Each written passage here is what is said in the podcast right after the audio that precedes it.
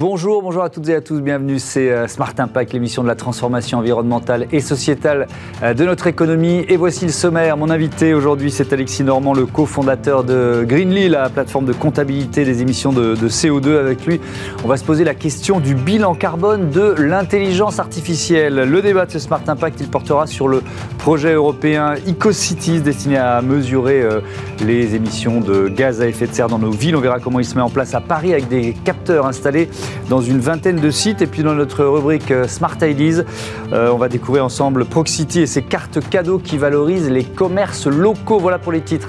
On a 30 euh, minutes, un tout petit peu moins 28 pour les développer. C'est parti.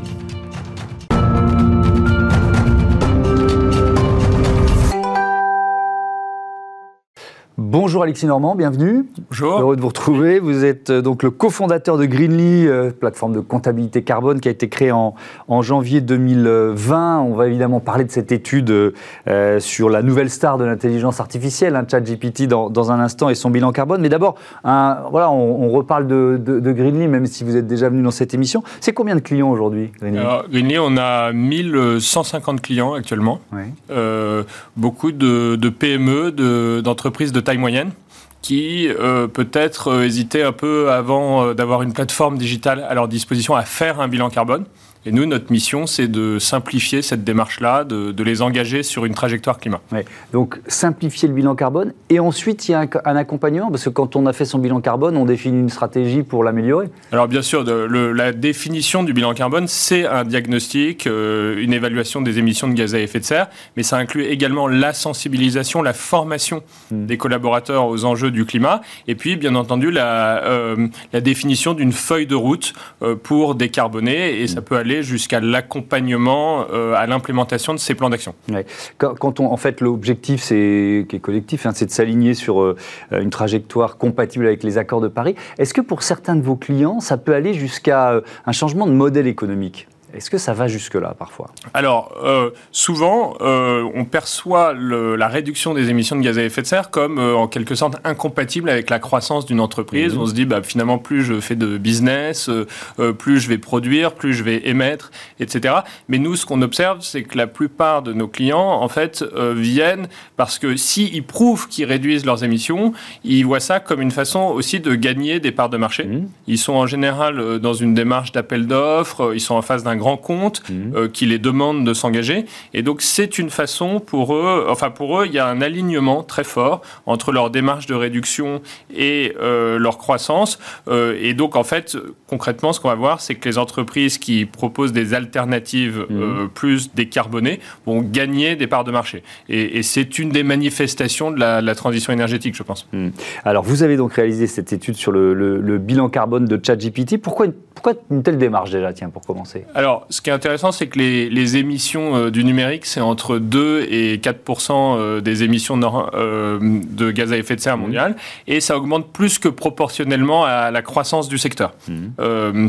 donc, c'est un, vrai sujet. Si on veut réduire les, si on veut atteindre les objectifs de l'accord de Paris, passer de 50 milliards de tonnes de CO2 équivalent par an à 10 milliards en 2050, il faut s'intéresser au numérique. On ne peut pas avoir un secteur qui grossit plus que les autres. Mmh. alors ensuite, j'ai eu la chance d'accompagner une délégation d'entrepreneurs français euh, en janvier en Californie. Donc j'ai rencontré les fondateurs de euh, ChatGPT. Je leur ai dit, euh, bon, quel est l'impact carbone de tout ce que vous faites? M'ont regardé, ils m'ont dit bah pas grand chose quoi. Et, donc j'ai trouvé pas vraiment préoccupé quoi. Ils, ils s'étaient pas trop posé la question. Et euh, alors ça m'a un peu agacé et puis et puis j'ai trouvé que c'était faux. Et donc euh, j'ai la chance d'avoir des, des, équipes euh, de data scientists qui m'ont aidé donc à, à, réaliser une étude spécifique sur le sujet. Et alors qu'est-ce que vous avez? Parce que c'est vaste ce que ChatGPT peut, peut faire. Donc qu'est-ce que vous avez ciblé pour définir son bilan carbone? Alors dans les modèles d'intelligence artificielle en général, il y a deux phases. Il y a une phase d'entraînement du modèle. Mmh. Donc en l'occurrence, euh, tout ce qui a été produit sur Internet a servi à éduquer un modèle. Et ça, c'est des data centers qui euh, donc lisent euh, tous ces documents, s'entraînent dessus, créent des modèles mmh. stochastiques. Et puis ensuite, il y a l'usage. Donc l'entraînement, en réalité, c'est à peu près 1% euh, des émissions de ChatGPT. Euh, donc c'est environ 1000 tonnes. Euh, donc c'est en gros c'est la consommation électrique des data centers mmh. et leur refroidissement pendant cette phase d'entraînement. D'accord. et donc c'est important en soi, c'est environ 1000 allers-retours Paris-New York, si vous mmh. voulez. Mais surtout, maintenant, il y a 25 millions d'utilisateurs par jour. Euh, qui font deux requêtes par jour euh, en moyenne quand ils s'en servent. Mm. Et, l'usage de ChatGPT, c'est à peu près comme envoyer un email. C'est 5 grammes. Mm. Donc en fait, euh, ce qui n'était pas prévu, c'était l'explosion de l'usage. Et donc ça devient très important. Dès qu'on commence à s'en servir, c'est addictif. Et donc c'est cet usage, on va dire, oui, vraiment addictif du numérique qui, qui, devient très important. Et là, on est plutôt sur, en gros, 100 tonnes par jour. Donc c'est l'équivalent de 100 avions qui font un aller-retour Paris-New York chaque jour, et, plus on va s'en servir, bah, plus ça va être important. Cette question-là, euh, est-ce qu'à chaque fois qu'il y a une innovation, euh, euh, une avancée technologique, notamment, voilà, évidemment, ça, va être dans, le numérique, est-ce que c'est forcément synonyme d'augmentation des émissions de CO2 Alors, Et est-ce qu'il ne faudrait pas se poser la question avant? Et historiquement, à chaque fois qu'on crée un produit nouveau, mmh. on augmente nos émissions. Et quand bien même ce service réduit la part de quelque chose de plus carboné, euh, en fait, ça libère un budget, euh, ça mmh. libère un usage, ça libère de la capacité électrique pour faire autre chose. C'est ce qu'on appelle l'effet rebond. Donc oui, euh, il y a quand même un risque que ça s'accumule. Après, si on regarde les choses, c'est quand même plus facile de déplacer des électrons que de déplacer des atomes, ça consomme moins. Donc euh, l'intelligence artificielle, euh, bah, tout ce qu'on fait de façon numérique, quand on fait des visioconférences, on ne prend pas l'avion. Mmh. Euh, quand on fait des requêtes, quand on crée des modèles sur l'intelligence artificielle, on n'utilise pas de papier, on ne fait pas déplacer des gens. Donc, le GIEC parle de ces effets dans certaines conditions. Malheureusement, c'est nuancé. Dans certaines conditions, ça réduit les émissions et dans d'autres, ça les augmente. Donc c'est pour ça qu'il faut se poser la question de comment on réduit l'impact carbone de l'intelligence artificielle. Et comment on l'utilise et le fait que l'utilisateur soit conscient qu'il y a quand même un impact carbone. Parce que c'est aussi toute l'histoire du numérique, ou en tout cas des débuts du numérique, cette espèce d'immatérialité qui fait que l'utilisateur a l'impression que, que ça consomme rien. Quoi. Voilà. Alors c'est surtout les entreprises qui ont un gros usage euh, du numérique et qui ont un, gros un, empreinte carbone important. Mmh. Donc les grandes entreprises qui se fixent des feuilles de route de réduction de leurs émissions, en fait, très souvent, le numérique, c'est leur principal poste. Hmm. Euh, et donc, une direction des achats euh, dans un, d'une banque, euh, dans une société de logiciels, entre 10 et 40 des émissions liées aux achats, donc du scope 3, hmm. c'est le numérique. Donc la première chose qu'elles vont regarder, c'est OK, comment je réduis l'empreinte carbone de euh, mon usage de Microsoft, Google, mmh. euh, Azure, et donc comment je réduis mes data centers? Et ChatGPT, l'intelligence artificielle, vient rajouter une, surcouche. Mmh. Et alors, la bonne nouvelle quand même, c'est que si on adopte les bonnes stratégies, on peut réduire de presque 50% hein, ces émissions du numérique. Ça veut dire quoi? C'est quoi une bonne stratégie d'utilisation donc de cette intelligence artificielle? Euh, Alors, je pense que de manière générale, l'usage du numérique, on peut réduire son empreinte carbone. C'est des machines électriques. Euh, et comme une voiture électrique, euh, ça euh, sauf que ça n'a pas de roue, mmh. mais en gros, on peut réduire la consommation d'électricité et on peut réduire l'empreinte carbone de cette électricité. Mmh. Donc réduire la consommation électrique d'un data center, mmh. ça veut dire est-ce que je m'en sers à des heures de pointe ou à des heures creuses? Quand tout le monde, il y a des modèles, on peut entraîner un modèle d'intelligence artificielle la nuit. Quand les gens s'en servent pas. Il n'y a pas d'usage immédiat de ce genre de choses. Euh, euh, vous avez la Xbox qui maintenant fait ses mises à jour de firmware mm. la nuit pour des raisons carbone. Bon, on peut, à l'intérieur d'un data center, utiliser des processeurs, donc des machines, qui consomment plus ou moins. On n'est pas toujours obligé, d'utiliser une Rolls-Royce pour aller acheter sa baguette de pain. On peut mm. prendre un, moteur plus petit, entre guillemets. Donc on peut euh, optimiser euh, les usages de processeurs, enfin quelle machine on utilise, et on peut l'utiliser à des heures creuses, ce qui réduit la capacité, euh, le besoin de capacité. Et ça, on peut faire quasiment 20%, 20 à 30% de réduction de consommation. Mmh. Et puis après, il y a d'où vient l'électricité. Exactement. Comment elle est produite. Donc, euh, par exemple, en Europe, la plupart des data centers ont tendance à être localisés en Europe, en Allemagne, en Italie. C'est des pays qui n'ont pas euh, un mix énergétique incroyable. Donc, c'est beaucoup de gaz, de charbon. Il y a du solaire, il y a de l'éolien, mais vous avez, pour donner quelques ordres de grandeur, 400 grammes de CO2 par kilowattheure en Irlande, à peu près. En France, c'est plutôt 50 grammes, parce mhm. que qu'on aime ou qu'on n'aime pas le nucléaire, c'est quand même assez décarboné. Donc un data center en France consomme beaucoup moins qu'un data center en, Irlande.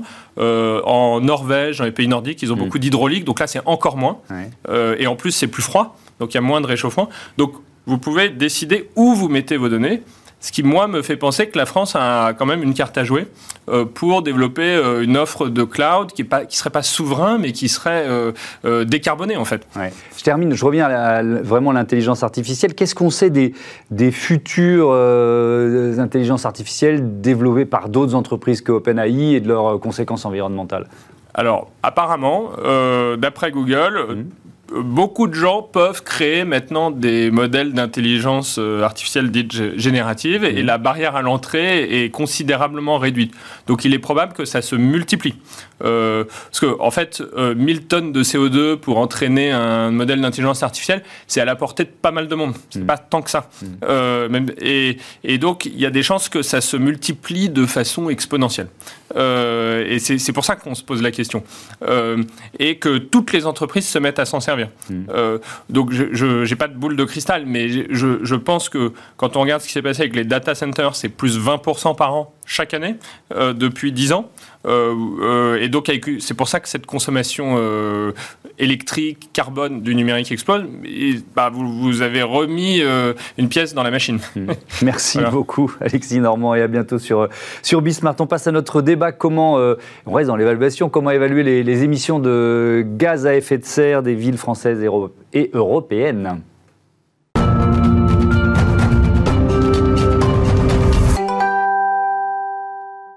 Le débat de ce Smart Impact avec euh, David Duccini, bonjour. Bonjour. Bienvenue, vous êtes le directeur général d'Origins.earth et puis avec nous euh, en duplex, en visioconférence, Michel Ramonet qui est chercheur euh, au CNRS et au laboratoire des sciences du climat et de l'environnement. Bienvenue à vous aussi. On va parler ensemble du projet européen EcoCities pour évaluer le bilan carbone des villes et des, et des territoires. Allez, d'abord un peu de présentation. C'est quoi Origins.earth, David Duccini bah, Origins, Origins.earth euh, c'est une start-up qui a été créée dans le, dans le, dans le, monde des relations avec les collectivités de, Suez pour répondre à des enjeux clairs, que comment accompagner les villes avec des nouvelles technologies pour devenir plus efficaces dans la réduction et donc dans leur trajectoire bas carbone. Hmm, la science a fait beaucoup, il faut la mettre à disposition des collectivités. Donc vos clients sont vraiment les collectivités, les villes, les territoires Nos clients sont, sont les collectivités pour une raison très simple. Aujourd'hui, on le sait, 2% de la surface face de la planète est occupée par des métropoles mmh. qui sont responsables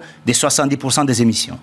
Et dans les 70% des émissions, 72, c'est du CO2. Mmh. Et donc, euh, s'il y a une priorité aujourd'hui sur la planète, c'est accompagner les villes pour réduire euh, bah, le CO2 dans les villes. Oui, parce que là, on a un levier d'action potentiellement euh, efficace, évidemment. Et c'est ce qu'on va voir ensemble avec ce projet EcoCity. Donc, vous êtes partenaire du laboratoire des sciences du climat et de l'environnement dans le cadre de ce projet.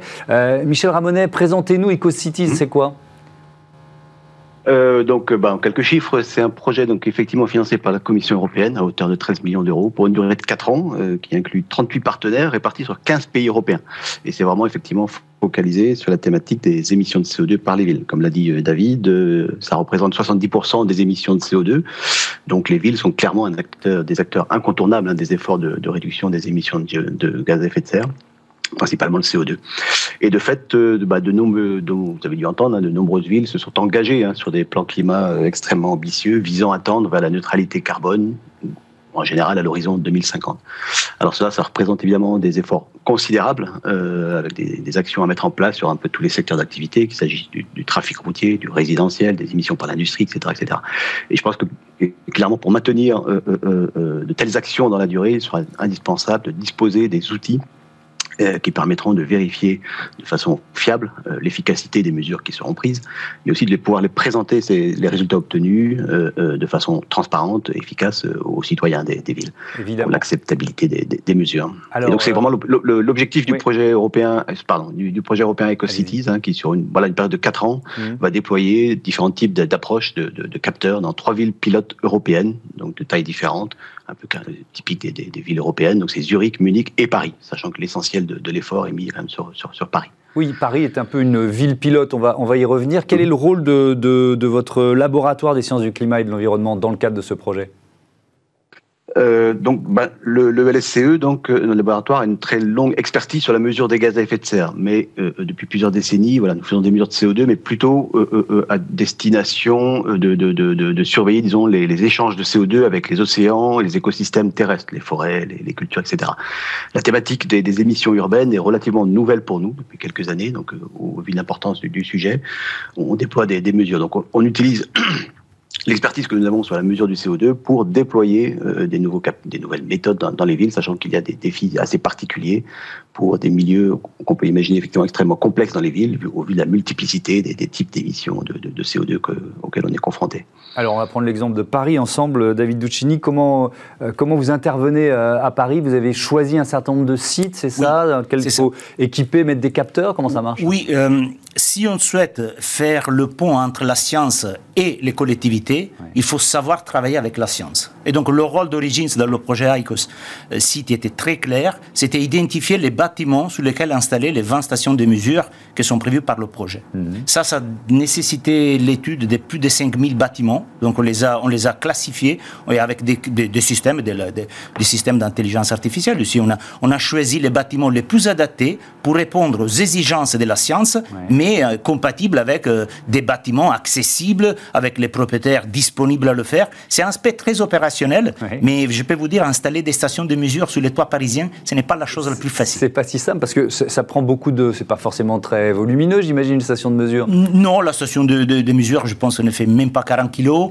C'est une boîtier d'un mètre. Mais il faut pouvoir y accéder. Mais il faut pouvoir accéder. Il y a, il y a aussi une, une, expertise dans la gestion d'installations en grande hauteur. Donc, il y a des aspects d'hygiène et sécurité à respecter, des normes, des règles, et aussi d'avoir la capacité de dialoguer avec les, les gestionnaires des immeubles. C'est pas. Euh, et donc, on va pas citer tous les sites, mais quelques sites pour bah, se rendre bah, compte un peu. On a, on a TF1, on, on, on a, on, a la, on, a, on a énormément de bâtiments, euh, des, des, des, hôpitaux. On a, on a, on est à côté de Montmartre. On, est sous la, sous la, sous, le, sous la ville de la, sous la cité de la science. Donc, on a des bâtiments stratégiques. Et il fallait être un peu partout dans Paris. Il faut être éparpillé selon mm. des critères qui sont définis par le monde scientifique. Mm. On est à l'auteur, hauteur des 30 mètres d'auteur, mm. mais il faut être éparpillé selon, selon une couverture euh, et, et, des ratios à respecter. Et donc, difficile de trouver les bâtiments dans, dans les endroits à choisir. Après, il faut accompagner l'installation. Après, il faut réimpatrier la mesure pour la remettre à disposition des scientifiques. Donc, il y a des actes très métiers, des actes technologiques et des actes un peu plus scientifiques pour mettre à disposition la mesure. Et alors, on en est où aujourd'hui? Les bâtiments sont définis, équipés euh, Les, bâtiments sont entièrement identifiés et les uns après les autres, les installations progressent. On est presque à la globalité des installations sur les 20 stations qui vont additionner les 14 qui existent déjà, mhm. parce que nous, depuis déjà 5 ans, on travaille sur la mesure avec l'LSE pour euh, assurer le, suivi continu des, des, mhm. émissions sur, sur un vaste territoire hein, qui couvre plus de 12 millions d'habitants. On arrive depuis 5 ans à avoir, euh, à avoir la mesure chaque jour euh, des émissions du territoire parisien. Et alors justement, Michel Ramonet, on, va en faire quoi ensuite de ce... Donc on a bien compris que c'était un, suivi en temps réel hein, de, des émissions de gaz à effet de serre. Comment ces données vont-elles être utilisées? Euh, alors, il faut savoir que les, donc, les, les méthodes que, que l'on développe, elles reposent vraiment sur un, trépied euh, euh, euh d'outils. Hein. D'une part, euh, on a des, des inventaires d'émissions euh, qui sont des, des informations statistiques hein, sur la quantité de voitures qui circulent, sur la quantité d'énergie utilisée. C'est la première, le premier volet. Le deuxième volet, bah, c'est les observations atmosphériques dont on parle là. Et un troisième volet, bah, c'est des modèles de circulation, des, des masses d'air, un peu comme les modèles météo, qui permettent de, de faire le lien entre les émissions à la surface des, des, des, villes, donc de la ville, et, et ce que l'on observe. Et donc, ce qu'on veut, bah, c'est vraiment avec un réseau. On pense qu'il faut vraiment un réseau dense, euh, et donc on va surveiller en temps réel, comme vous dites, euh, euh, l'évolution des concentrations de CO2 au fur et à mesure qu'une masse d'air, par exemple, circule sur six différents types de, sources d'émissions, et avec l'idée bah, de pouvoir caractériser ces, ces, sources. Et on va, dans le cas d'EcoCities, l'intérêt, c'est de déployer plusieurs méthodes. Je ne vais pas toutes les, les citer d'observation, mais par exemple, on veut voir qu'est-ce qui est plus efficace à budget constant entre déployer peu d'instruments finalement, mais très précis, 4-5 euh, instruments extrêmement précis, ou un réseau dense de 40 euh, capteurs, 10 fois plus, 10 fois plus dense, mais avec des instruments aussi 10 fois moins précis, mais 10 fois moins chers. Donc euh, voilà, on, développe différentes méthodes. L'autre objectif, c'est également d'avoir, au-delà des mesures de CO2, de mesurer d'autres composés qui sont co-émis avec le CO2. Par exemple, on a les, oxydes d'azote euh, euh, qui euh, sont émis principalement par la, circulation automobile, par les, voitures. Et donc, si on arrive à, suivre comme ça une, une, augmentation combinée du CO2 et des oxydes d'azote, on va pouvoir attribuer euh, euh, l'observation à, euh, à, à, ce secteur d'activité. Donc voilà, et donc il y a vraiment toute ce, cette, cette complexité pour essayer d'avoir des émissions des différents secteurs d'activité, sachant que la, la, végétation aussi a un rôle dans le CO2, avec des échanges de CO2, donc il faut pouvoir faire le tri avec de nombreuses observations de CO2 et d'autres composés. Mmh. Et là aussi, le, le, le, le, lien, encore une fois, pour remonter aux émissions de surface, on a besoin de modèles de, trans, de circulation des masses d'air, et là aussi, il y a des défis à relever pour pouvoir représenter la circulation spécifique dans, les villes avec des, îlots de chaleur, des, des, effets de, de canyon dans, dans, les villes pour, pour la, guider les, vents, etc. Donc voilà, il y a, un certain nombre de, défis à relever, à la fois sur la mesure et sur la modélisation. Hum, David Ducci, euh, si, si euh, on prend le recul par rapport à ce que vous avez déjà fait depuis plusieurs années, les, villes ou les collectivités que vous accompagnez déjà, ça, ça permet de prendre quelles décisions derrière? Euh, merci, ça c'est la bonne question. Pourquoi on fait ça? Hum. On fait ça parce que à l'heure actuelle, on doit répondre à trois besoins des villes. La première est de donner des informations récentes. Aujourd'hui, la plupart des villes en Europe, en France, comme en Italie, moi je suis italien, je connais bien mon pays, je mm. connais bien la France, ils ont des données disponibles avec deux, trois ans de retard. Le deuxième problème, c'est un problème de précision. Aujourd'hui, il faut connaître c'est quoi les sources émissives. Mm. Est-ce qu'elle est liée au trafic? Est-ce qu'elle est liée au résidentiel? C'était quelle zone de la ville? Donc, c'est vraiment une question de disponibilité de la donnée, précision de la donnée et visualisation de la donnée. Les territoires, les villes sont responsables de la de pilotage de la trajectoire bas carbone, mais ils ont la main directe hmm. sur pas plus de 15% des émissions. Ils sont un peu à l'aveugle, pas tout à fait, non, il faut, Il faut fédérer. Mais ils sont pas. Je, non, je pense qu'ils sont, surtout en France, ils travaillent plutôt bien, hmm. mais ils ont besoin des outils pour la nouvelle génération des plans climat, des informations récentes, hmm. des informations précises et des informations visibles pour fédérer tous les acteurs d'un territoire dans un projet commun. Donc il faut fédérer le résidentiel. Euh, des cas concrets, on a pu mesurer l'impact du, du, du, des, des, du plan de sobriété. On a vu qu'effectivement, le plan de sobriété, le, le, dernier trimestre 2022, a produit des émissions de 26% plus basses sur le résidentiel et le tertiaire que l'année précédente. Donc, si on arrive à avoir la perception des impacts de nos actions, on peut maximiser les choix bah, et on peut les diffuser et aussi les partager avec les citoyens. On demande beaucoup aux citoyens pour la réduction des émissions à travers le changement du style de vie. Il faut le rendre visible pour savoir concrétiser les résultats de, bah, de toute la collectivité. Oui, et puis effectivement, je suis vraiment 100% d'accord avec vous. C'est-à-dire que quand on, voit que ça marche et qu'on en a la preuve grâce à des données, eh ben, ça donne envie de continuer. Quoi. Moi, je pense que vous avez cité mon passé. J'ai travaillé énormément sur l'optimisation des systèmes de distribution d'eau potable. Mmh. C'est seulement quand on arrive à rendre visibles les résultats des efforts mmh. qu'on peut continuer dans la démarche avec le même d'énergie. C'est un travail dur, hein, réduire les émissions. Il faut y croire, il faut rendre visibles les résultats et il faut choisir euh, nos batailles sur les priorités. Hmm. La mesure est essentielle. Merci beaucoup. Merci à tous les deux. C'était passionnant de découvrir ce, euh, programme euh, Cities. À bientôt sur, euh, sur Bismarck. Voilà, c'est l'heure de notre rubrique consacrée aux startups. C'est parti.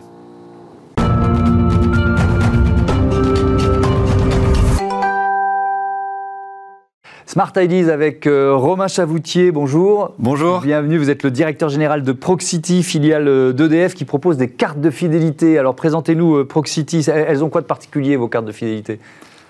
Proxity, c'est une filiale du groupe EDF mmh. qui a été créée en 2020 et notre mission, c'est de redynamiser les centres-villes, des petites villes et des villes moyennes pour simplifier les villes entre 5000 et 70, 80 000 habitants. Mmh. on a deux leviers d'action pour y arriver. Euh, le premier, c'est soutenir le commerce de proximité, parce qu'on sait tous, vous et moi, qu'un centre-ville euh, attractif, ça passe par euh, de nombreux commerces avec une économie locale qui soit dynamique. Mhm. Et puis on travaille aussi sur le pouvoir d'achat des Français, parce que ça permet vraiment, notre objectif c'est de créer un cercle vertueux pour inclure tout le monde et d'autant plus dans ce contexte d'inflation. Mhm. Alors justement, si on doit donner quelques chiffres, ça, a quel impact en termes de, de pouvoir d'achat par exemple, ou autre? Alors, on est très content, ça, marche bien, on a des, bons retours de la part de nos clients, de très bons retours. Euh, pour donner quelques chiffres euh, que j'ai en tête, euh, on a aujourd'hui à peu près 45 000 consommateurs qui utilisent nos dispositifs.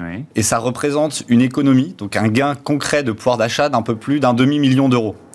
Et côté euh, commerce de, de proximité, parce que ce sont finalement eux nos clients. Oui, ça leur Euh, ramène du business, j'imagine, oui. Exactement, on Mhm. parle d'un peu plus de 15 millions d'euros euh, de chiffre d'affaires euh, via nos dispositifs. Alors pour bien comprendre ce qui se passe, il y a un exemple récent qui est celui de euh, Château Renard. Alors c'est qu'est-ce que vous avez mis en place euh, là-bas? Pour bien comprendre ce partenariat, ce que ça apporte à la fois aux commerçants et, et aux consommateurs. Alors à Château-Renard, donc une petite ville, très jolie ville euh, à côté d'Avignon, on a mis en place un système de cartes cadeaux. Euh, donc le principe est simple, ça permet vraiment d'avoir une carte cadeau locale, territoriale, qui bénéficie du coup à la fois au territoire pour le rendre plus attractif, aux commerçants puisque ça leur ramène du business et aux consommateurs puisque ça leur fait un gain de pouvoir d'achat. Et on est sûr que les euros restent vraiment à la maille euh, locale.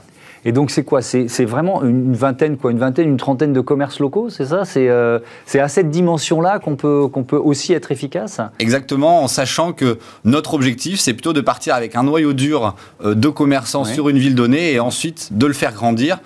Et, et finalement, c'est aussi l'une de nos valeurs ajoutées chez Proxity. On est beaucoup sur le terrain. Euh, on accompagne vraiment les territoires du démarrage avant même la signature des, avant même la signature des projets, euh, en allant sur le terrain à la rencontre des commerçants, puisqu'on sait bien que sans les commerçants, euh, en fait, les projets ne pourront pas voir le jour. Ouais. Et donc il y a, une, il y a une, donc cette volonté de dynamiser les, les territoires avec une sorte de, de, de triptyque, une démarche en trois temps. Ça marche comment? C'est quoi cette démarche? Notre vision, c'est vraiment qu'il n'y a pas de formule magique. Euh, sur un territoire, on sait très bien qu'on ne pourra pas appliquer euh, une recette miracle qui va fonctionner à tous les coups. Et donc c'est pour ça que notre approche, c'est vraiment de s'adapter à, à chaque contexte local. Et pour les territoires qui sont, on va dire, un peu moins matures sur les sujets du numérique, sur les sujets du commerce de proximité, on va plutôt être dans une approche euh, de type bureau d'études, conseil, en leur proposant des diagnostics de territoire, en leur livrant un plan d'action. Donc ça veut dire quoi? Ça veut dire que c'est une sorte de diagnostic numérique, d'avancée numérique des, euh, des commerçants locaux, c'est ça? Exactement, on va faire des enquêtes, on va faire un diagnostic et puis on va livrer un plan d'action au territoire. Et dans ce cadre-là, on a beaucoup travaillé avec les programmes gouvernementaux, notamment Petite Ville de demain, et on a été récemment lauréat euh, de l'appel d'offres avec notre partenaire AID Observatoire euh, sur l'appel d'offres de la Banque des Territoires pour euh, le programme Action euh, Cœur de Ville. Et, ce diagnostic numérique, euh, j'imagine qu'il a été. euh, euh, alors, c'est une jeune entreprise, hein, Proxity, enfin, jeune filiale de, d'EDF, ça fait à peine trois ans, mais le, contexte Covid a accéléré la numérisation des, commerces, on l'a vu, donc vous vous êtes greffé dans ce mouvement de fond d'une certaine façon? Le contexte Covid a évidemment eu un fort impact. Alors, euh, positif dans un certain sens, puisque ça a vraiment amené une prise de conscience sur l'importance de ces villes moyennes. Et finalement, on a vu beaucoup de gens qui se sont, euh, on va dire, un exode de vers ces villes, qui, sont, qui ont eu un, un- un regain d'attractivité. Et effectivement, nous, on s'est inscrit dans cette démarche. Euh, et puis, ça a évidemment eu un impact très négatif qu'on voit encore aujourd'hui, à la fois sur le budget des collectivités et sur le budget des commerçants euh, eux-mêmes. Euh, On termine avec le modèle économique de, de Proxity. Vos clients, ce sont les commerçants, c'est ça? Alors, nos clients, ce sont à la fois les collectivités et puis les commerçants. Donc, en général, les collectivités euh, sont à la genèse des projets, même si on inclut très rapidement les commerçants. Euh, et ensuite, effectivement, nos clients récurrents, je dirais, ce sont les commerçants. Donc ça veut dire que les collectivités financent en partie l'installation de la- des, des cartes de fidélité, c'est ça? Exactement, euh, en, sa- en sachant qu'on a vraiment euh, eu à cœur de construire des outils qui soient très très simples pour les commerçants, parce que ce sont bien eux euh, nos utilisateurs finaux, en sachant qu'évidemment nos outils sont à la fois rapides, simples et performants, parce que le, avoir un outil qui fonctionne bien, c'est vraiment la base d'avoir... pour avoir une dynamique de territoire qui soit la plus facile euh, d'utilisation. Et typiquement, pour donner un exemple pour le commerçant, Mhm. il s'inscrit euh, en moins de 5 minutes et puis il est remboursé dans la semaine, typiquement à Château-Renard, euh, pour conclure là-dessus, il est remboursé dans la semaine qui suit des, des dispositifs de fidélité pour limiter l'impact sur sa trésorerie. Merci beaucoup Romain Chavoutier, à bientôt sur Bismart. Voilà, c'est la fin de cette émission. Merci à toutes et à tous de votre fidélité, à demain.